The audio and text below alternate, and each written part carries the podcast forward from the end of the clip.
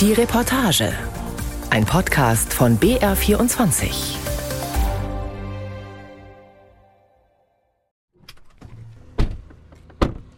Dänemarks südlichste Insel Lolland ist flach und friedlich. Doch bei Rødbyhafen gähnt eine riesige Baustelle. Sie ist mit Zäunen streng abgeschirmt. Man sieht nur in der Ferne Bagger herumfahren.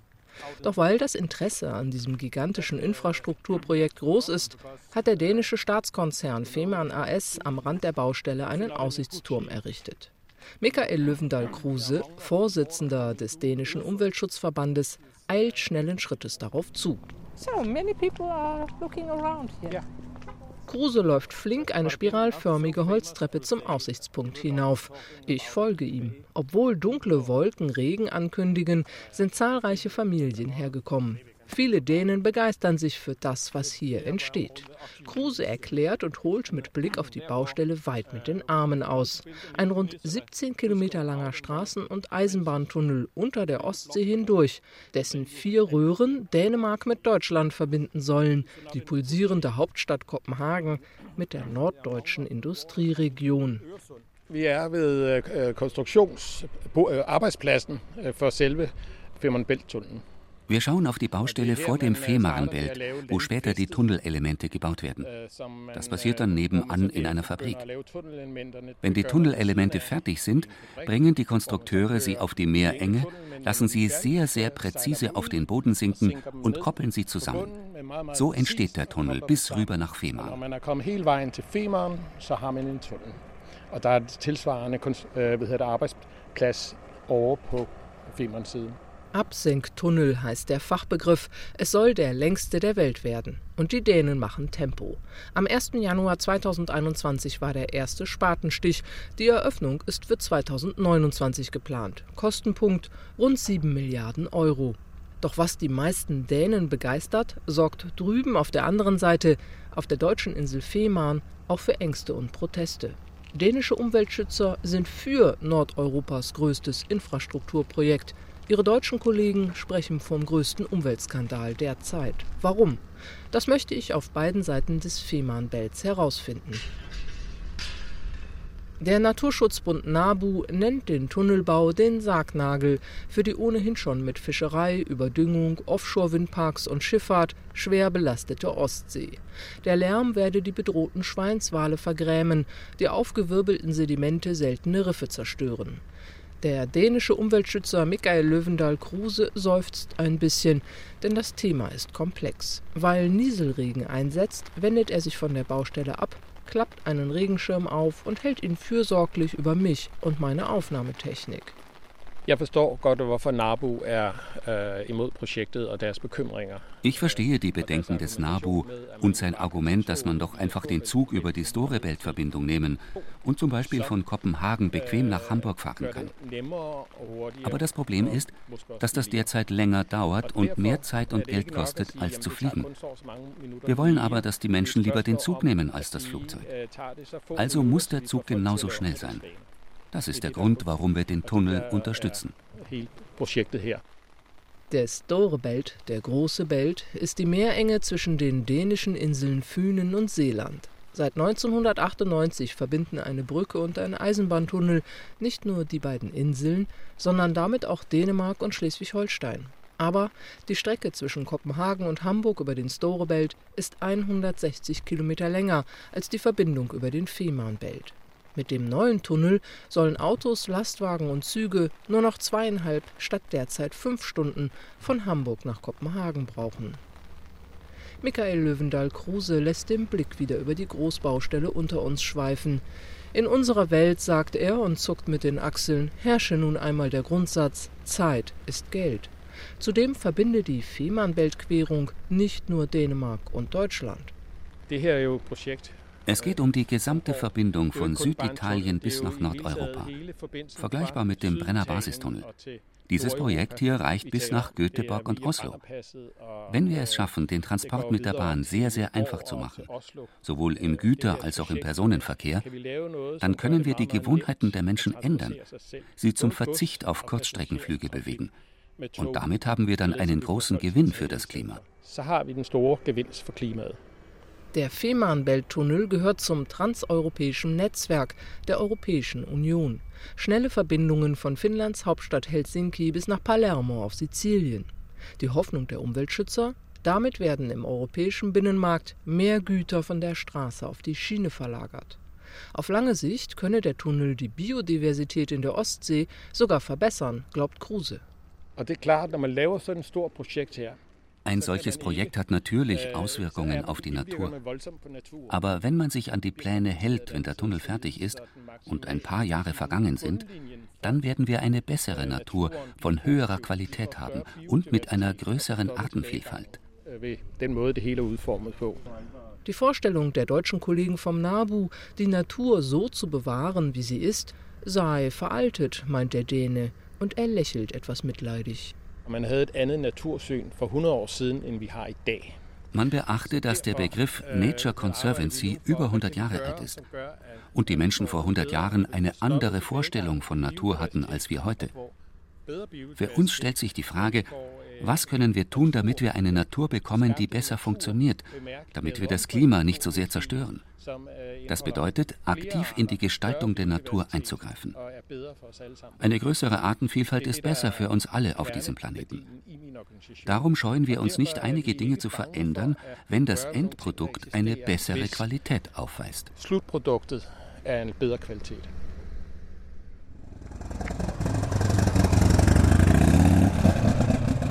Im Hafen von Röttbyhafen kommt an diesem strahlend sonnigen Tag ein Mann mit seinem Motorrad angefahren.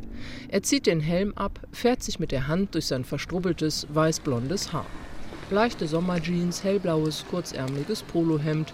Holger Sko Rasmussen, Bürgermeister von Lolland, ist ein lockerer Typ. Wir treffen uns hier, weil Rasmussen das Interview im Infozentrum der vom Tunnelbau betroffenen dänischen Kommunen machen will. Wir gehen in den modernen Containerbau. Im Flur hängt eine mannshohe Satellitenaufnahme von Belt und Baustelle.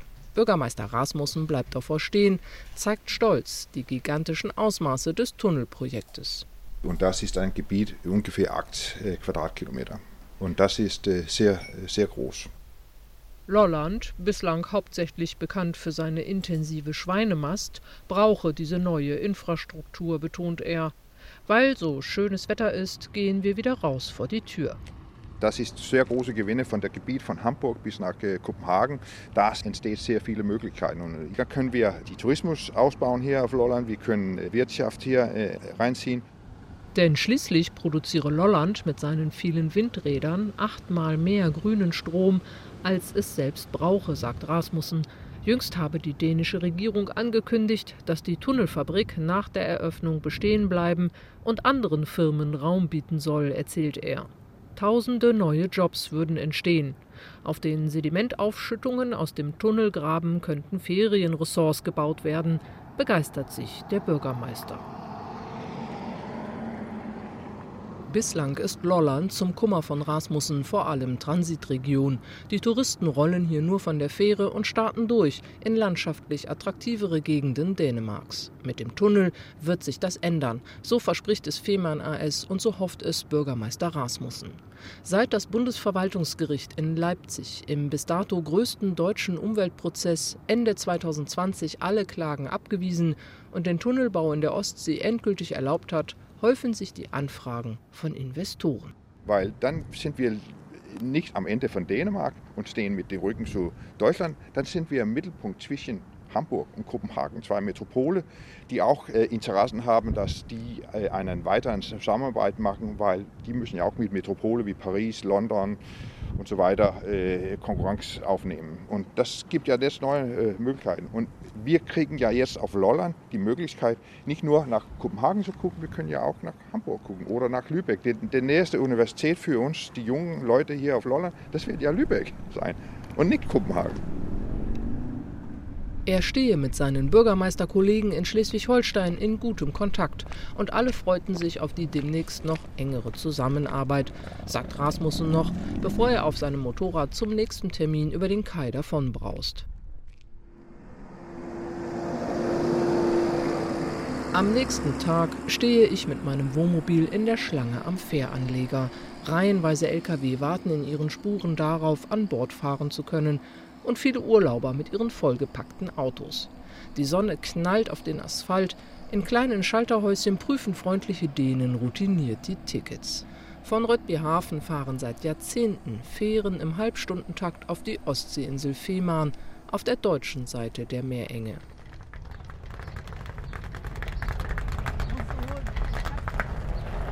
Der Schlagbaum hebt sich. Ich kann in den Bauch der Scantlines-Fähre fahren. An Bord sitzen die meisten Fahrgäste auf weißen Plastikstühlen oben an Deck, blinzeln in die Sonne und schauen auf die blau glitzernde Ostsee. Darunter auch viele Lkw-Fahrer, die auf diese Weise ihre vorgeschriebene Fahrpause einhalten. Und Tourist Stefan Wenger aus dem Rheinland. Mit den Kosten von rund 100 Euro für ein Fährticket könne er leben, meint er. Dem Bau des Tunnels blickt der Skandinavien-Fan skeptisch entgegen. Die Möglichkeiten, nach Dänemark und nach Schweden zu kommen, werden natürlich dadurch auch mehr. Verkehr wird mehr. Aber das hat ja bisher Dänemark und Schweden so reizvoll gemacht, dass da nicht jeder hingekommen ist. Ja? Und ähm, ich fahre schon seit Jahren hier. Alle ein, zwei Jahre fahre ich mal hier hoch. Und ich genieße das jedes Mal, diese Stille, diese Ruhe. Aktuell nutzen im Durchschnitt 5000 Autos, Lkw und Busse täglich die Fähren zwischen Rødbyhafen und Puttgarden auf Fehmarn. Der dänische Bauträger Fehmarn AS geht davon aus, dass nach der Eröffnung rund 12.000 Fahrzeuge täglich durch den Tunnel rollen werden. Zudem werden den Prognosen zufolge zehn Jahre nach der Eröffnung eine Million Fahrgäste die Schnellzüge zwischen Hamburg und Kopenhagen nutzen. Dazu kommen zusätzliche Güterzüge.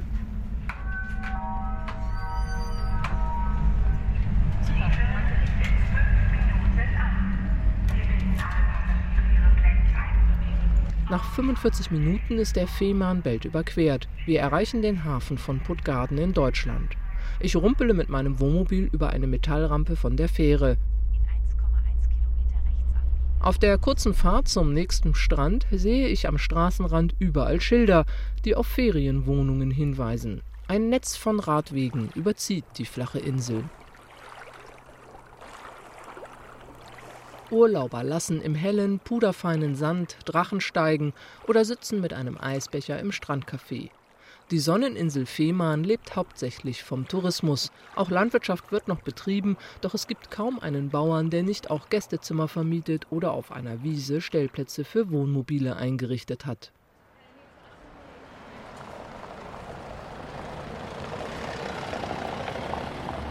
Ein paar Tage später, im Städtchen Burg, dem zentralen Ort auf Fehmarn, ist schwer etwas los. Die Autos stauen sich auf der Durchgangsstraße, viele Urlauber in kurzen Hosen flanieren an den Geschäften vorbei.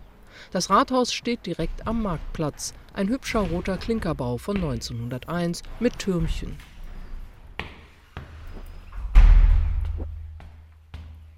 Drinnen sitzt neben Inselbürgermeister Jörg Weber auch Jürgen Zuch im holzgetäfelten Besprechungsraum im ersten Stock.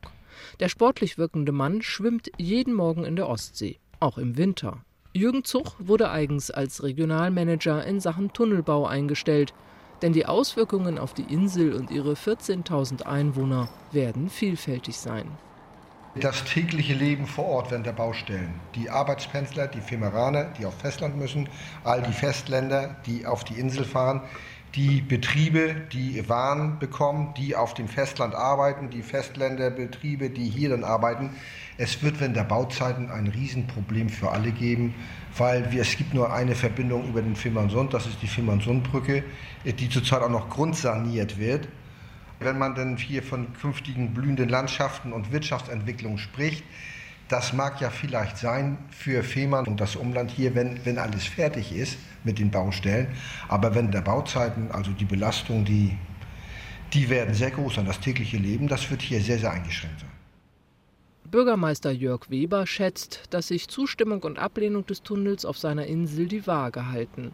Der freundliche Mann kann gut verstehen, dass sein dänischer Amtskollege Holger Rasmussen den Tunnel für das bislang abgehängte Lolland herbeisehnt.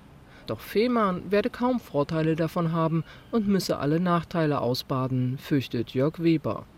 Ich war nie ein Befürworter dieses Tunnels. Das wird sich auch nie ändern, aber er kommt. Es gibt einen Staatsvertrag zwischen Deutschland und dem Königreich Dänemark, weil wir haben eine gute Verbindung nach Dänemark durch den Fährverkehr. Da sind auf der deutschen Seite 600, über 600 Arbeitsplätze dran. Wenn der Tunnel kommt, wird der Fährverkehr weiterlaufen, aber sehr wahrscheinlich nicht in dem Umfang. Und der Tunnel ist ja, wird ja nur von den Dänen betrieben. Das sagt der Staatsvertrag ja aus. Auch die Mautgebühr, die dort eingenommen wird, geht nach Dänemark. Mit der Maut will der Staatskonzern die Baukosten von rund 7 Milliarden Euro in den kommenden Jahrzehnten für die dänischen Steuerzahler wieder hereinholen. Fehmarn dagegen werde wahrscheinlich einen Einbruch bei seinem wichtigsten Wirtschaftszweig hinnehmen müssen, klagt Weber. Insel in der Ostsee, da kommen die Gäste natürlich auch zum Badeurlaub. Die wollen in der Ostsee schwimmen gehen. War ich gestern auch fleißig. Ja, Oben am grünen, am grünen Brink. Das ist zum Beispiel so eine Stelle, da werden wir noch nicht sagen können, wie, was passiert mit dem Wasser dort, mit der, mit der Wasserqualität, wenn die Baustelle mal im Wasser richtig in Wallung kommt, wenn die ersten Elemente abgesenkt werden. Also das ist alles noch nicht, noch nicht so richtig zu fassen. Wir können da durchgehen. Also wir sind jetzt hier an der Nordostecke der Insel in Marienleuchte. Diese Ort, Ortslage nennt sich Ohlenborgs Hug. Hug für Haken. Rentner Hendrik Kerlen. Rot kariertes Hemd, kurz getrimmter weißer Schnauzbart und halbrunde Nickelbrille befürchtet Schlimmes für Fehmarn. Er ist der Vorsitzende eines Aktionsbündnisses, mit dem sich die Insulaner über Jahrzehnte gegen das Tunnelprojekt zur Wehr gesetzt haben. Wir laufen über einen Feldweg ein paar hundert Meter bis an den Ostseestrand. Hier hat man einen guten Blick auf die Tunnelbaustelle auf deutscher Seite in unmittelbarer Nähe zum Fährhafen von Puttgarden. Auf den Feldern liegen hunderte Meter lange, einige Meter hohe, hellgraue Erdhügel. Der Aushub vom Meeresboden eine Million Kubikmeter von insgesamt 19 Millionen, erklärt Kerlen. Da hinten sehen Sie einen, diesen großen Kran. Das ist ein Greifbagger, der jetzt auf, dem, auf der Ostsee an dem Aushub des Tunnelgrabens arbeitet. Der Kran baggert gleich neben der Fahrrinne der Fähren. Gerade kommen und gehen wieder zwei Schiffe. Der 18 Kilometer lange Tunnelgraben ist schon fast fertig ausgehoben. Isabel Arendt, die stellvertretende Vorsitzende des Aktionsbündnisses, regt sich auf. Das riesige Projekt sei völlig überdimensioniert und aus der Zeit gefallen. Empört weist sie auf den Bagger in der Meerenge. Eine sanfte Brise bewegt dabei ihre bunt gestreifte lange Bluse. Von der EU beschlossen, von der EU auch massiv gefördert. Und die Insel Fehmarn wird degradiert zu einem reinen Brückenkopf. Die Insel wird einmal von Nord nach Süd zerteilt. Sie müssen sich das vorstellen wie eine Autobahn, wo der Wildwechsel nicht mehr stattfinden kann. Denn da ist nicht nur die Baustelle für das Tunnelportal hier am Hafen von Puttgarden, sondern auch die sogenannte Hinterlandanbindung. Die über Fehmarn führende Bundesstraße wird vierspurig, die Bahntrasse zweispurig ausgebaut. Die 60 Jahre alte Fehmarn-Sundbrücke aufs Festland soll mit einem Tunnel entlastet werden. Diese Teile des Projektes muss Deutschland bezahlen. Derzeit wird mit Kosten in Höhe von 3,5 Milliarden Euro gerechnet. Sedimente im Ostseewasser könnten aber nicht nur Urlaubern sommerliche Badefreuden verleiden, betont Malte Siegert, Ostsee-Experte des NABU. Er hat lange auf Fehmarn gelebt, arbeitet und wohnt mittlerweile in Hamburg. Dort antwortet er auf die Frage, warum deutsche und dänische Umweltschützer beim Tunnelprojekt so uneins sind. Ich glaube auch ehrlich gesagt, dass die dänischen Kollegen nicht ganz überschauen, dass der dänische Staat dieses Projekt eben mit den Durchleitungsgebühren für die Lkw finanziert, mit der Maut, die sie aus den Straßennutzungsgebühren refinanzieren und eben nicht äh, mit dem finanzieren können, was sie aus der Bahndurchleitung generieren können, das ist nämlich viel zu wenig. Und insofern wird dieses gesamte Projekt dazu führen, dass man eben halt den Straßenverkehr so stark wie möglich fördern wird von dänischer Seite aus. Das konterkariert europäische Verkehrspolitik aufs Schärfste. Die Bauarbeiten würden große Teile des europäischen Meeresschutzgebietes in der Mitte des Fehmarnbelts zerstören, prognostiziert Siegert. Wir haben eben halt auch vor allem streng geschützte Schweinswale im Fehmarnbelt, die um die Insel Fehmarn herum ihre Kälber großziehen Und das wird äh, zu einer dauerhaften Vergrämung dieser Tiere führen. Es wird eine Beeinträchtigung sein, natürlich der Unterwasserlärm, die Sprengungen, die ganzen Arbeiten, die da gemacht werden. Das wird diese Tiere nachhaltig negativ beeinträchtigen. Und das ist natürlich schade, weil der Schweinswal eben halt in der Ostsee schon sehr stark gefährdet ist. Denise Juchem weist diese Vorwürfe zurück. Sie ist die für die deutschen Medien zuständige Pressesprecherin des dänischen Konzerns Fehmarn AS. Ihr Büro hat sie jeweils provisorisch auf den Tunnelbaustellen eingerichtet. Aus Termingründen beantwortet auch Denise Juchem meine Fragen digital, per Sprachnotiz auf dem Handy. Wir nehmen Rücksicht auf Natur und Umwelt beim Bau des Fehmarnbelt-Tunnels. Das ist uns wirklich sehr, sehr wichtig. Sämtliche Umweltauflagen werden eingehalten und auch ständig überprüft. Es gebe für die Baustelle auf deutscher Seite eigens eine Umweltbaubegleitung, betont Juchem. Das sind externe Experten, die genau darauf achten, dass während der Bauarbeiten alle Vorgaben im Sinne des Bundesnaturschutzgesetzes eingehalten werden. Sie kümmern sich um Themen wie Bodenschutz, Lärmschutz, Unterwasserschall oder Sedimentvertriftung. Sie beraten uns und sie berichten an die zuständigen Behörden in Deutschland. Für die von den Bauarbeiten zerstörten Steinriffe im Belt werde Fehmarn AS Ersatz schaffen, kündigt die Firmensprecherin an. Südlich der Insel Fehmarn werde ein neues, rund 42 Hektar großes Biotop entstehen. Und es ist geplant, in diesem Bereich große Steine aufzuschütten, die sich dann zu einem Riff mit dem dazugehörenden reichen Ökosystem entwickeln können. Der große Tunnel zwischen Lolland und Fehmarn, zwischen Dänemark und Deutschland, er wird nun gebaut. Und was er für die Region bringen wird, Aufschwung oder Ungemach, Vor- oder Nachteile für die Umwelt, das wird sich erst nach der Eröffnung 2029 erweisen.